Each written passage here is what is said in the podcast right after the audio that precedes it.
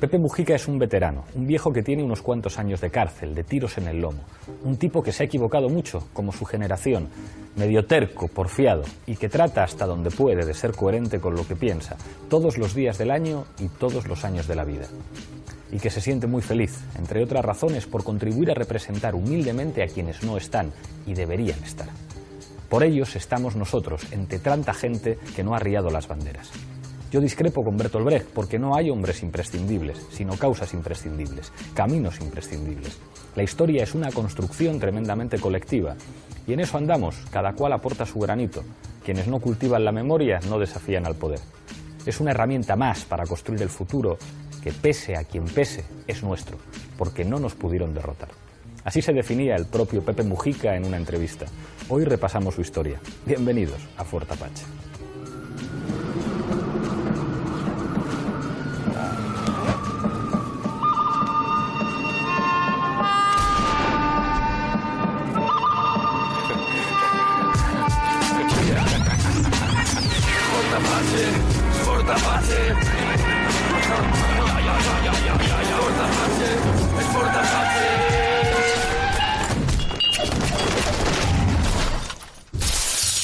Noche en Fortapache toca hablar de Mujica y de Uruguay. Para eso contamos con cinco invitados. A mi izquierda, el inefable Juan Carlos Monedero, el Mick Jagger de la ciencia política española, miembro de Podemos. Muchísimas gracias por volver a Forapache. Un placer siempre estar aquí en este escenario de debate pausado y profundo. Tú sabes que sí. Gracias, Juan Carlos. Se estrena en el programa Daniel Caplún, es uruguayo, profesor en la Carlos III y del Comité del Frente Amplio de Madrid. Muchísimas gracias por venir a Fortapache.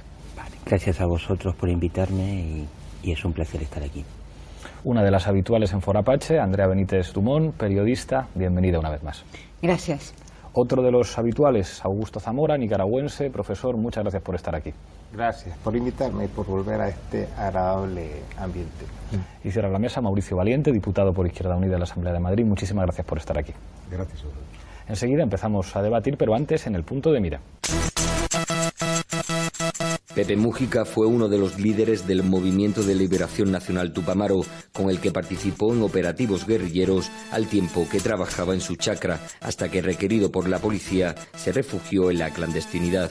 Fue apresado cuatro veces, herido de seis balazos y en dos oportunidades se fugó de la cárcel de Punta Carretas. Como uno de los nueve dirigentes tupamaros que la dictadura cívico-militar tomó como rehenes, permaneció 11 años en duras condiciones de aislamiento, sometido a torturas, interrogatorios y recluido durante dos años en un pozo subterráneo. Con la caída de la dictadura en 1985 se decretó la amnistía de presos políticos y Pepe Mújica obtuvo la libertad. Desde entonces ha sido elegido diputado de Montevideo, senador, ministro de Ganadería, Agricultura y Pesca con el gobierno de Tabaré Vázquez y desde 2010 asume la presidencia de la República.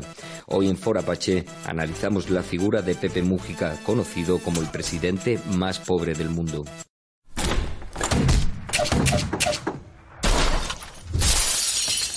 Empezamos como siempre en este programa con la regla del minuto, misma pregunta para los cinco invitados. Empiezo contigo, Juan Carlos. ¿Cómo es posible que un presidente que procede de, de la izquierda radical, de la izquierda guerrillera, haya obtenido tantos respaldos y tanto consenso en, en Uruguay? Pues por el peso de, de la larga noche neoliberal que golpeó antes a América Latina que a otros lugares y por tanto también antes debiera corresponder la salida de ese agujero. También porque Pepe Mujica dijo la noche, quedó atrás y por tanto entendió que tenían que reconstruir con otros, con otros mimbres. También porque Chávez ganó las elecciones del 98 y planteó la posibilidad de que el continente se reinventara y sobre ese carro que señaló claramente la imposibilidad de armar la soberanía mientras que Estados Unidos eh, interviniera, pues los demás se sumaron y empezaron a reclamar la posibilidad de algo diferente. Sabemos en la ciencia política lo de las olas democratizadoras, ¿no? Entonces ahí hubo una ola y por eso Pepe Mujica ha podido ser presidente. Muchas gracias, Juan Carlos. Daniel. Eh, bueno, yo creo que no se puede entender a Pepe Mujica sin entender el Frente Amplio. Creo que, aparte de hablar de Pepe Mujica, habría que hablar del Frente Amplio, eh, porque mm, sin el Frente Amplio Pepe no hubiera sido posible. Ahora al mismo tiempo Pepe es un referente para el Frente Amplio. Es decir, es una actitud personal, es un es lo que tú decías antes, es una coherencia eh, llevada hasta sus últimas consecuencias y por lo tanto es un ejemplo y creo que el país lo vive como un ejemplo igual que el mundo lo vive como un ejemplo. Y eso explica que después de los primeros cinco años de gobierno frente amplista en donde simplemente se le dio la vuelta al país como un calcetín eh, donde se cambió totalmente la forma de gobernar, el estilo de gobernar, eh, fue posible que una figura como Pepe Mujica... Se terminó tu minuto, Daniel. Después seguimos. Andrea, tu minuto. Eh, sí, sin duda alguna que Pepe Mujica es parte de, las situaciones que se viven en América Latina, cada una con su peculiaridad e idiosincrasia propia. No podría ser eh, Uruguay sin, sin Bolivia, no podría ser Bolivia sin Venezuela, no podría ser inclusive hasta Argentina, eh, sin todo el concurso de los demás eh, países que emprenden un proyecto progresista indispensable y necesario con eh, carencias acumuladas de tantos años, efectivamente, de la noche neoliberal. Mujica representa de cualquier manera no la extrema izquierda, ya no se presenta él como la extrema izquierda eh, de antaño, sino como una figura eh, que contemplariza otras circunstancias perdón, y otros elementos que pueden llegar a un proyecto común. Gracias, Andrea. Augusto. Yo estaba tomando notas porque eh, a mí me tocó vivir por una serie de circunstancias todo este proceso en América Latina de manera directa. Y yo quiero recordar, aunque sea de título histórico, qué hechos precedieron a los fenómenos que después vimos de ascenso de gobiernos progresistas y revolucionarios. Y es que en 78-79 cayeron dos de las más eh, significativas dictaduras o guardianes regionales de Estados Unidos. Eh, el Chad Irán en Oriente Medio, Nicaragua, eh, Somoza en Centroamérica. Y esto llevó a Estados Unidos a ver que ya las dictaduras militares no eran garantía de nada. Y se inició un proceso a nivel mundial cuyo primer caído fue el de Filipinas, Ferdinand Marcos, y eso permitió, abrió para América Latina espacios que no existían. Y se nos acabó el minuto, ahora seguimos discutiendo, es la regla inicial con la que empezamos siempre, después tendréis más libertad. Mauricio, tu minuto. Yo lo explico por su coherencia. Su coherencia en un ejemplo que yo creo que se abre con la Revolución cubana, con toda una generación de jóvenes latinoamericanos que se comprometieron con el cambio y que ha armado a un conjunto de, movimientos políticos en la insistencia de reclamar unos países más democráticos, más abiertos, y lo ha hecho además desde la superación de los errores, no desde el dogmatismo y desde la, desde la capacidad de unir eh, diferentes puntos de vista. ¿no? Yo creo que representa muy bien Mujica esa realidad latinoamericana de luchas, de, experiencias, de diferentes movimientos políticos armados, eh, sindicales, nuevos movimientos sociales, ¿no?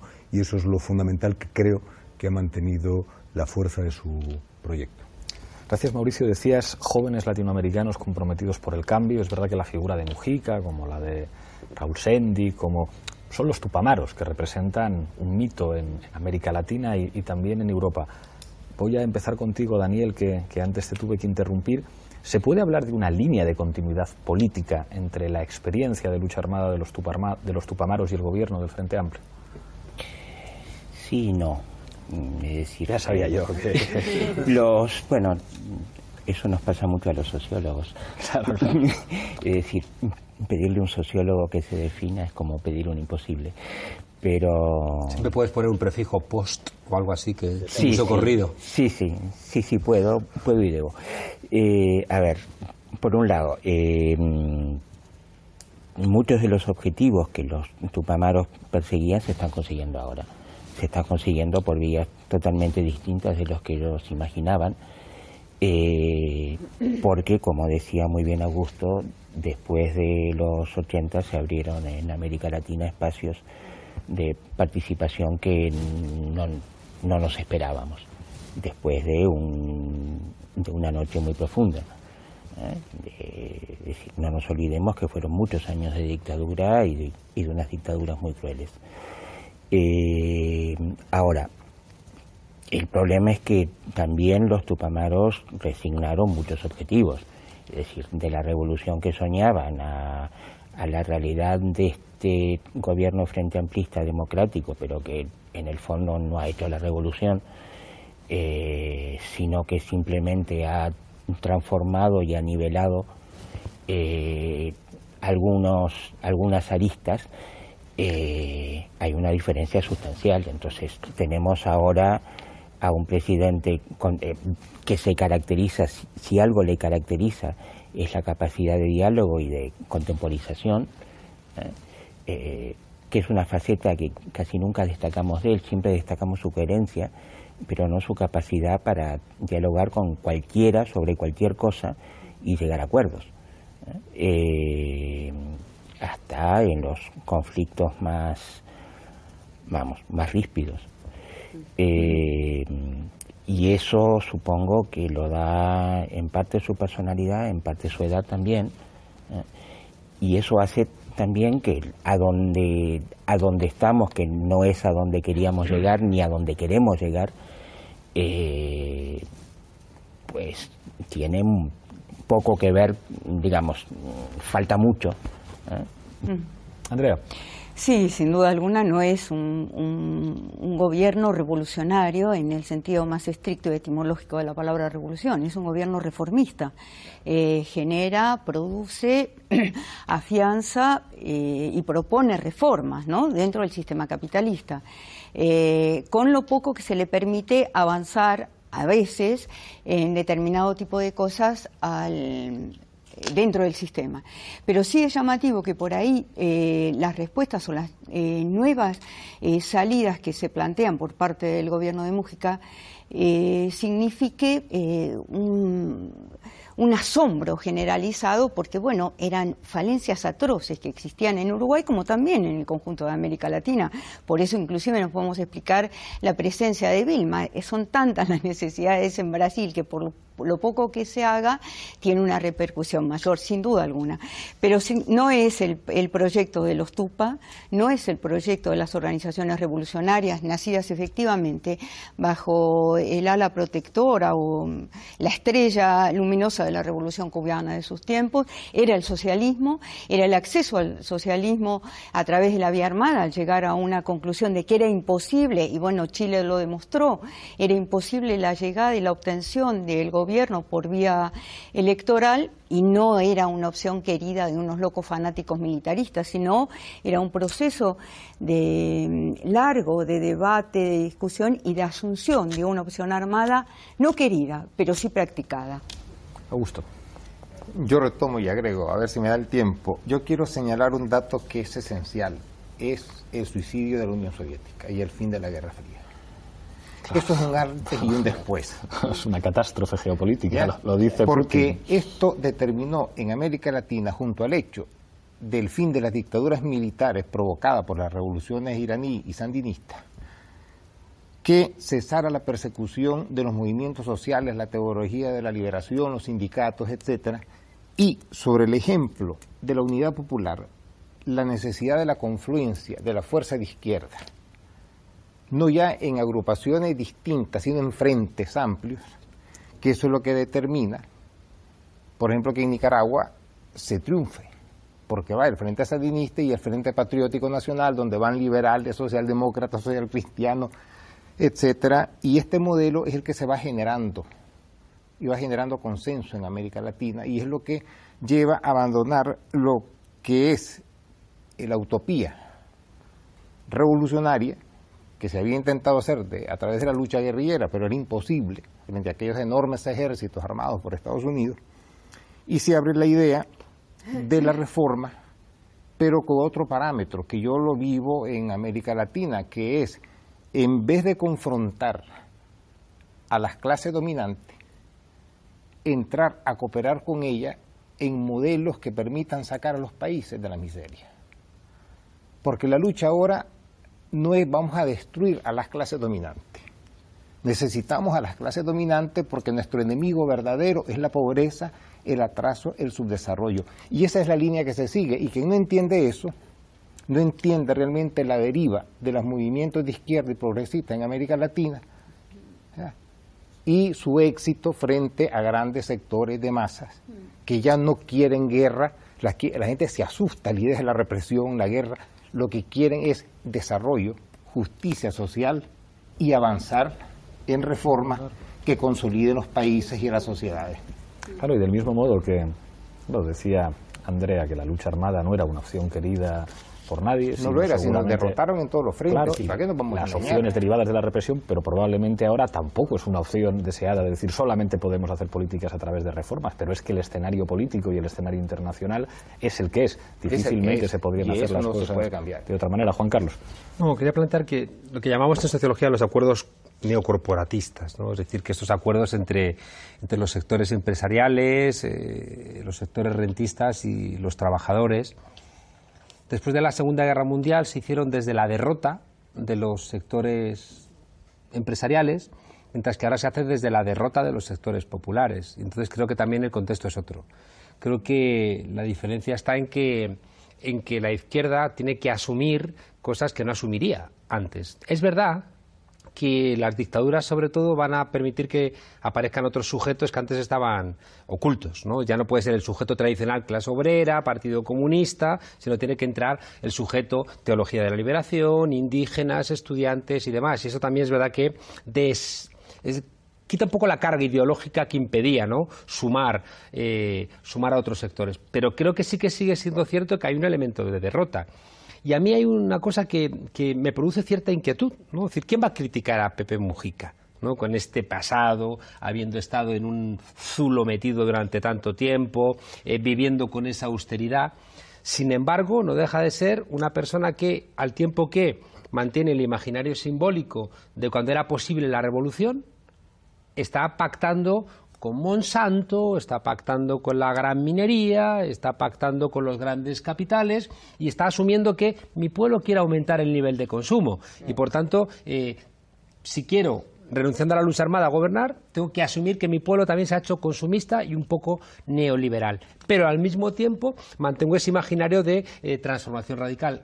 Ergo, se convierte también en una suerte de rémora. Es decir, que personajes como Pepe Mujica, eh, por su condición de vetusta, eh, te impide que nadie joven pueda plantear ningún tipo de alternativa. Y a mí eso me, a mí eso me, me preocupa, ¿no? porque Pepe Mujica está negociando con sus propios sueños es un señor mayor y su negociación con sus propios sueños va a impedir que nuevas generaciones puedan tener los suyos propios, porque no le va a dejar, porque por un lado es muy pragmático y tiene que negociar con lo real y por otro lado tiene el imaginario de nosotros sí que hicimos la revolución y por tanto al final un personaje tan emblemático y tan eh, alabable se convierte en una rémora para reinventar la democracia.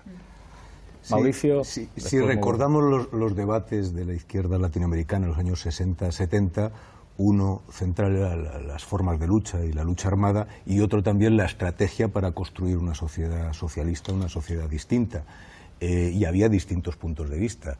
Eh, hoy eh, yo creo que por la vía de los hechos la lucha armada ha quedado marginalizada en, pocos países pues por el contexto político y la estrategia que se, que se, impone es una estrategia de cambios paulatinos, de creación de una unidad latinoamericana que permita cambios y transformaciones en profundidad. Lo digo porque, claro, podemos hablar mm, en plan dogmático sobre la necesidad de avanzar más rápido, sobre los ritmos, y en la práctica esto hay que hacerlo también, pero eh, ¿qué se va a repartir pues, en un país como eh, Nicaragua, ¿no? Yo creo que la experiencia de la revolución sandinista pues conoce bien las limitaciones ¿no? de, la realidad económica y de la necesidad de crear una base que permita eh, ir, avanzando. Lo digo porque, sin duda, eh, los ritmos nos pueden gustar más en un país o otro, pero, hay un, problema de fondo de eh, qué estrategia y cómo crear riqueza para claro, repartirla, Pero ¿no crees que ese tipo de actitudes eh, de alguna manera te convierte lo que le pasa a la socialdemocracia, que eres un gestor del sistema? Tú has dejado de identificar a los culpables, tú no hablas de los culpables, tú no, no, no señalas a nadie responsable, ni siquiera al sistema capitalista, y lo que haces es gestionar en la medida de tus posibilidades lo que existe. Claro, Te O sea, conviertes en un gestor a- del cambio. Voy a abrir, voy a abrir el Te juego, conviertes Andrea. en un gestor del cambio. Señalas quiénes son los responsables, bien pero te hace Juan Carlos, eh, como hace- cambio. Ahora mismo doy la palabra a Andrea, después Augusto, después Daniel, pero dejadme que ponga una cosa encima de la, de la mesa para seguir con la provocación. El otro día me entrevistaba Pepa Bueno en la cadena Serie y en un momento dado me dice, a ver, Iglesias, ¿Marx o Keynes? Entonces, claro, yo hubiera podido decir perfectamente, por supuesto, Carlos Marx, para entender lo que significa el capitalismo como sistema histórico, para entender la realidad, las clases. Pero dice, si usted llega al gobierno con el 32% de los votos y tiene que hacer una reforma fiscal y tiene que hacer una auditoría de la deuda, lo único que puede hacer usted es tratar de hacer políticas públicas para aumentar el consumo y eso desde los años 30 se llama keynesianismo, neokeynesianismo. ¿Me gusta a mí eso? No, claro, a mí me gustaría construir una sociedad socialista y abolir la propiedad privada de los medios de producción, pero eso no se hace por decreto ley.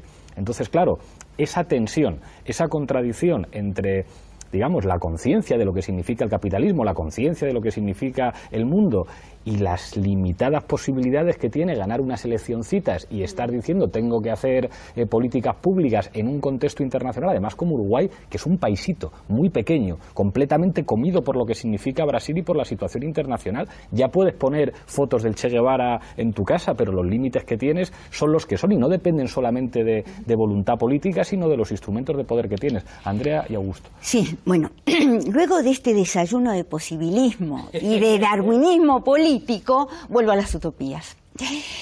La izquierda revolucionaria y la izquierda tanto de Tupamaros, PRTER, Mir Chileno, eh, bueno, todo lo que era la Junta Coordinadora Revolucionaria de América Latina, no surgió, repito, por el capricho de que eh, se había llegado a la conclusión que la lucha armada no eh, dejaba otra alternativa que no fuera posible la construcción del socialismo. Fundamentalmente, la lucha armada es hija putativa de la inoperancia de la izquierda tradicional y sistémica que durante años hablaba en ruso en América Latina mientras sus, oyentes eran indígenas, la inmensa mayoría, y hablo de América Latina, por supuesto, hablo a brocha gorda, ¿no? Después cada país tiene su peculiaridad, etcétera. Eh, en, en, Uruguay existía un PC uruguayo que dentro de todo no era lo que fue el PC argentino y mucho menos lo que fue el PC boliviano, todos cubiertos con una terrorífica capa de barro. Bueno, llegar a este punto y decir, no es lo que hay, no nos queda más que el sistema capitalista, perdón.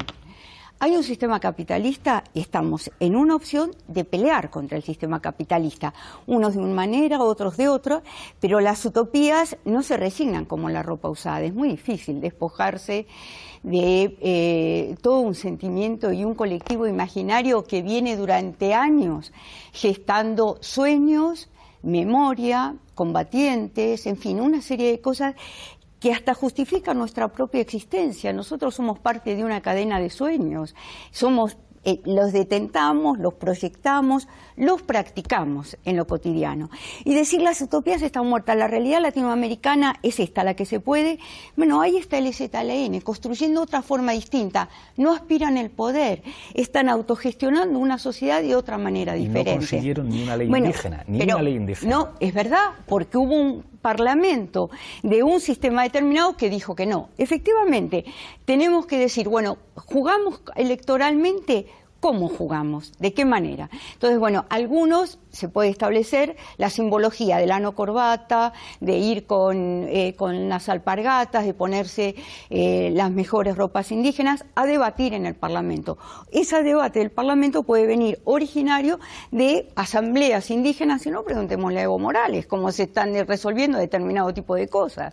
Que quizás una situación mucho más revolucionaria en la que está ocurriendo en Bolivia que en otros países eh, de América Latina y de su propio y entorno. Sí, García es Linera así. lo primero Entonces, que dijo lo que es sí, necesitamos capitalismo andino. Lo que necesitamos es desarrollar no, el lo- capitalismo lo y dijo, acuerdo con las efectivamente, empresas privadas. hay una propuesta así, pero no por eso en una práctica donde efectivamente la ética La ideología juegan papeles determinantes, no se puede decir yo vengo a construir el socialismo y, tengo los mismos eh, vicios de corrupción, de todo lo que tienen los capitalistas de apropiación, de expropiación, etcétera, sino bueno, marcar una ética, una ideología absolutamente diferente y elegir en qué lugar del río, en qué orilla se pone y cómo se, y cómo se nada.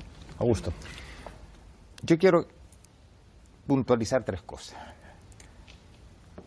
Primero, quiero recordar a Marx cuando decía aquello que en un momento de construcción del socialismo la regla es de cada quien según su capacidad, a cada quien según su trabajo. A según sus necesidades, eso era más adelantito. Hay quienes en el ánimo de hacer las cosas muy rápido se olvidan de estas reglas y al final, como suele pasar, terminan en el desastre.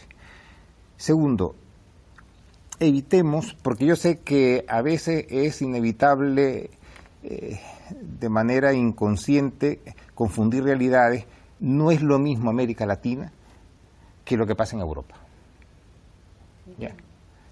Nada que ver. Entonces, los análisis para América Latina son análisis para América Latina y los análisis europeos para los europeos, pues nuestras realidades son distintas. Y eso es importante para el análisis y para dar a entender lo que se quiere dar a entender. Quiero incorporar a efectos de América Latina un tema que también nos preocupa porque estamos excluidos de él y es el desarrollo científico-técnico. Porque aparte de las muchas cosas que dividen el mundo, hay una que es cada vez más profunda y es la brecha entre un puñado de países que tienen todas las tecnologías, los centros de investigación y etcétera, etcétera, etcétera, y que van a la vanguardia de todo, y el resto del mundo, donde como Nicaragua seguimos con arado de bueyes, desconocemos porque no tenemos dinero cómo establecer sistemas de riego, y que por lo tanto la economía marcha a ritmo distinto. Y uno de los retos de la izquierda latinoamericana de los movimientos progresistas es también enfrentar esta enorme brecha que está separando al mundo más allá de cualquier ideología, de cualquier ideotopía, simplemente con el cotidiano, dejando el poder real, que significa el control científico técnico en manos no solo de un grupo de gobierno, de un grupo minoritario de empresas y al resto de la humanidad como receptoras de los residuos que ellos nos hacen llegar, hablo de América Latina sin que nosotros podamos hacer algo. Y le doy un dato. Suiza, Suiza, ahí donde se lava todo y no deja mancha, patenta más inventos que toda América Latina. Entonces, cuando hablamos de América Latina y hablamos de gobiernos progresistas, hablamos de gobiernos que tienen ante sí retos inmensos, gigantescos y una agónica falta de recursos humanos, materiales, económicos, que le impiden avanzar o siquiera participar, aunque sea como el tonto de la fiesta, en el gran festín que se están dando ahora en el ámbito científico-técnico. Nos vamos a Zapinapache y volvemos con Daniel. Adelante.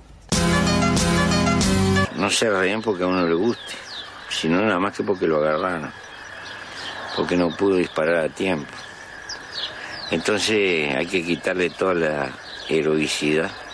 La utilización de ciertas acciones armadas ilegales, nosotros las utilizábamos como una herramienta de finalidad política el objetivo inicial no es la, la destrucción de un eventual enemigo, sino que el objetivo primordial es despertar la conciencia nacional. La democracia como filosofía no es una cosa terminada jamás. Eh, participar en el juego de la democracia liberal no significa estar de acuerdo con ella. También hay que reconocer que la democracia liberal con los enormes defectos que tiene, es un paso mucho más adelantado que tener que soportar el fascismo. Están los muy racionales, que en, el fondo se pasaron para el capitalismo y honradamente creen que hay que irlo remendando y sacándole las aristas más, las virutas más, más groseras que tiene. Son buenos compañeros y tienen sus razones.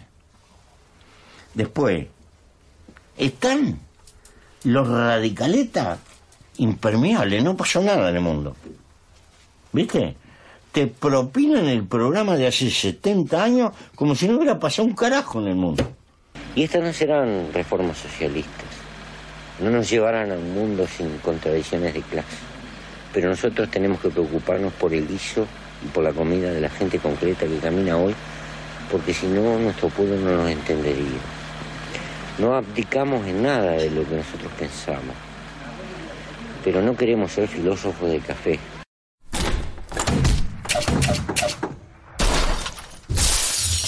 Diréis lo que queráis, pero yo querría poder votar en, mi país a, un presidente que, habla así, por, por todas las con todas las contradicciones que pueda haber en la, política, Daniel. todos quisiéramos. Bueno, tú puedes, ¿no? Más o menos. Mm, bueno, el voto en el exterior no existe en Uruguay. No existe el voto exterior en Uruguay. No existe en Uruguay. Lo estamos peleando desde hace muchos años. Se refrendó en las últimas elecciones y perdimos. Perdimos por muy poco, pero perdimos con una ley electoral absolutamente aberrante. Eh, y de momento no existe, lo seguimos peleando. De manera que la única opción que tenemos los que queremos votar en Uruguay es ir a Uruguay. Es ir a Uruguay y votar. Y eso se lo puede permitir quien se lo puede permitir. ah, pues yo votaba en Nicaragua, yo iba a votar jodido porque nos estaban apañando por todas partes, por lo menos. No es mi caso. Entonces, eh, de momento eso no está resuelto. Bueno, a ver, quiero, vamos, eh, el sapin que acabáis de pasar mm, me da la entrada a una parte fundamental de la figura de Mujica, que es su capacidad de comunicación.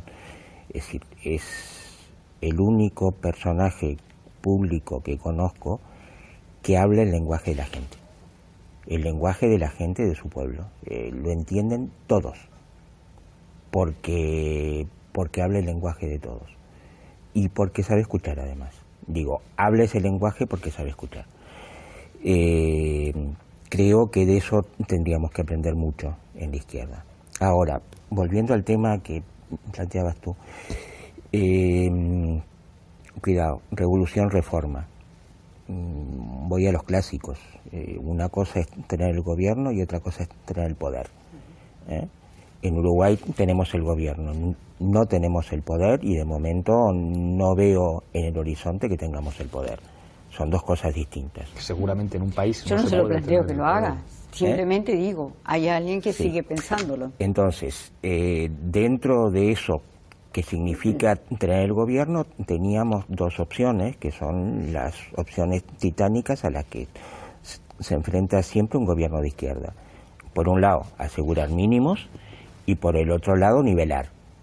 Y nivelar es una cosa y asegurar mínimos es otra, son dos cosas distintas.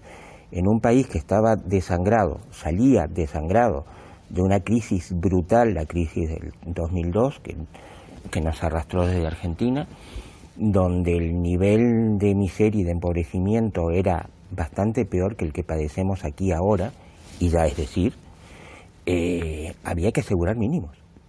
Había que mm, darle de comer a la gente, lo dijo muy claro Pepe. ¿eh? Había que darle de comer a la gente. Y el primer gobierno del frente tuvo que enfrentarse a ese dilema de hierro y tragar con muchas ruedas de molino para conseguir darle de comer a la gente. Claro, tenía una ventaja y sigue teniendo todavía, aunque ya menos, una ventaja fundamental, que es una tasa de crecimiento del 7% anual.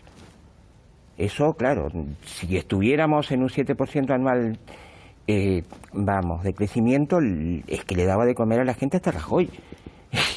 Ese no es el problema. El, problema es cómo, vamos, administrar el, eh, el estancamiento o el mínimo crecimiento. Entonces, mm, a esa ola se subió el primer gobierno del frente, lo aprovechó estupendamente y, vamos, Mujica se encontró con buena parte del trabajo hecho. Lo que hizo fue eh, profundizarlo en un sentido donde Tabaré, por sus propias convicciones ideológicas, no había llegado, que es todo el aspecto eh, social que implica legalizar el aborto, que implica eh, legalizar la marihuana, todo eso. Ahora, desde el punto de vista del avance igualador, eh, tampoco mm. se ha avanzado tanto desde entonces. Juan Carlos. fijaos que estáis analizando como si fuerais asesores de Pepe Mujica y no como intelectuales eh, que tenemos que ver un poquito el panorama. Entonces, eh, como que estamos entendiendo todas las, las debilidades que tienen los gobiernos, porque ya en 1920 en su discusión con Kautsky, Lenin le dijo, no seas idiota, que hemos accedido al Estado, pero el poder lo siguen teniendo ellos y, por tanto, tengo que poner aquí en marcha una gestión eh, mucho más moderada. Una cosa es que entendamos en términos eh, tácticos ese tipo de cuestiones y otra cosa es que no analicemos también lo que implica de renuncia a transformaciones y los riesgos que incorporan, ¿eh? que creo que eso es un elemento que, debiéramos aquí analizar. Eh, fijaos que a Pepe Mujica le ha ayudado mucho eh, una oposición a, su, a, lo que significa el Frente Amplio de gente que sí que ha importado modelos desde fuera, ¿no? es decir, la calle y otro tipo de, dirigentes que le acusan de vivir en una cueva o que, o que creen que solamente da dignidad al pueblo uruguayo vestir con traje y corbata, ¿no? mientras que él es un presidente sin corbata. Entonces, ese tipo de, referencias nos hace ver algo muy relevante, que es la conciencia nacional. Es decir, cómo eh, esa expresión hermosa ¿no? de, que Uruguay es, eh, un, algodón entre dos cristales, ¿no? es decir, eh, Argentina y Brasil siempre históricamente haciendo que, que, los orientales ¿no? no existan. Entonces, también hay que entender en toda su reflexión cómo es un país siempre constantemente amenazado. Ahora bien, ahora bien, insisto, estas dificultades implican que ahora mismo en el modelo de desarrollo de, Uruguay pues esté la soja eh, con una superficie de, ¿cuánto le he apuntado por aquí? 1.200 eh, 1.275 eh, millones, o sea, miles, perdón, de miles de kilómetros cuadrados, el eucalipto, la mina de Aratiri, los transgénicos, entonces, claro, yo lo que quisiera solamente es analizar que, en qué medida tu negociación necesaria con, los determinantes eh, te ata de pies y manos, ¿no? Y, de qué manera tú puedes eh, sobreponerte a este modelo sin cambiar estas cosas. Y concluyo. Hemos estado hablando de que en América Latina hay gobiernos post-neoliberales, hay gobiernos que siguen siendo neoliberales y hay gobiernos que estaban queriendo ser post-capitalistas, ¿no? como tres intentos de gradar. Claro, los gobiernos que nos están emocionando son gobiernos que lo que están haciendo es solventando las tasas de pobreza. está. ¿no? Pero no están solventando. tomando el control de sectores estratégicos. Y no están solventando las desigualdades, que es un, un, un grave problema. Mi pregunta de fondo es. Qué simpático nos cae Pepe Mujica, cómo nos gustaría votarlo aquí, pero Pepe Mujica va a dar paso a Tabaré Vázquez, donde seguramente eh, va a ser menos amable con una serie de cuestiones y no sé en qué medida deja empoderada a la gente para poder seguir avanzando en esa línea. Y es la, es, la queja que tenemos nosotros, creo que como intelectuales, hacer a todos los gobiernos a los cuales apoyamos, sea en Nicaragua, sea en Venezuela, sea en Ecuador, Bolivia o también, por supuesto, ahora en este caso Uruguay. Augusto. Yo quisiera recordar un problema que ha tenido la izquierda siempre, haya un Estado en el poder, pero sobre todo cuando ha estado en el poder. Nosotros vivimos en países dependientes. Nunca hemos sido dueños de nuestra economía. Y de la poca economía nacional que hay, se ha encontrado siempre en manos oligárquicas que han tenido un dedo afuera y cuatro patas. Un dedo dentro, perdón, y cuatro patas fuera. Y sus capitales generalmente están fuera. Entonces, cuando se toma el poder, se toma el gobierno, digamos, lo primero que se hace es que se descapitalizan los países eso como que dos y dos son cuatro. O sea, entonces se parte siempre necesariamente de cero. Y viene el problema, porque los pueblos generan expectativa de que va a haber reparto de riqueza y resulta que la riqueza ha volado.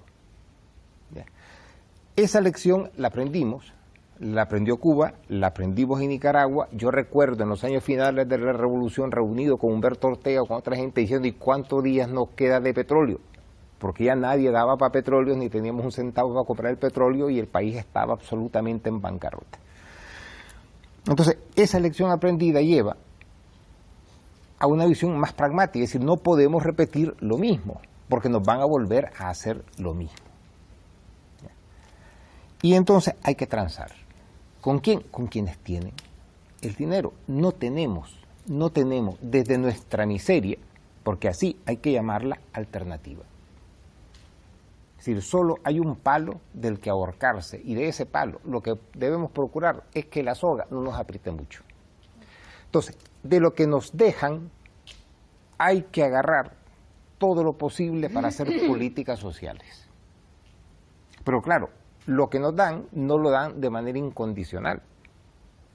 Los grandes capitales dicen, a mí no me tocan las transnacionales, yo quiero leyes de garantía de inversión extranjera, etc. Y ese es un mundo en el que vivimos. Porque nosotros desde la utopía quisimos construir sociedades autárquicas. Y eso era imposible. Y entonces el pragmatismo no es un pragmatismo en América Latina que venga, digamos, eh, nacido de un cambio radical ideológico solo al llegar y tocar la silla presidencial. No, es que ya llegamos con todo condicionado y le dice, bueno, tienen el gobierno, pero de poder, le damos aquí este pedacito, después negociamos cómo manejamos el resto. Mauricio, Daniel y Andrea. Sí, yo creo que el gran problema sería hacer de la necesidad virtud. Bueno, podríamos hacer muchos paralelismos, ¿no? O sea que si en el análisis que se hace colectivamente se dice, pues podemos llegar hasta aquí y se señalan eh, las limitaciones, las contradicciones, yo creo que los gobiernos progresistas y de izquierdas están actuando correctamente. Ese sería el primer planteamiento que, quisiera hacer. ¿no? Hemos escuchado a Mujica decir bueno, cuáles son las limitaciones, cuáles son el contexto en el que juegan, y yo creo que muy bien lo, señalabas, lo señalabas tú.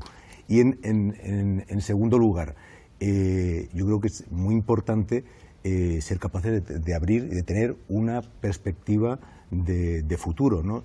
Eh, y ahí depende de las decisiones concretas de cada gobierno. Efectivamente, como bien habéis dicho, no, no tomar las mismas decisiones Uruguay que Bolivia que Venezuela. Entonces, en función de sus criterios concretos, les criticaremos o les dejaremos de criticar, pero no podemos hacer un debate eh, generalizado porque yo creo que no sacaremos nada o hacer planteamientos de traicionan, no traicionan. Habrá que ver decisiones correctas, incorrectas y sobre todo señalar eh, el contexto y, que sean sinceros a la hora de tomar decisiones. ¿no? cuando no lo son, ahí es cuando... Nuestro maestro Jesús Ibáñez. Un segundo, Juan Carlos, después te doy la palabra. Daniel.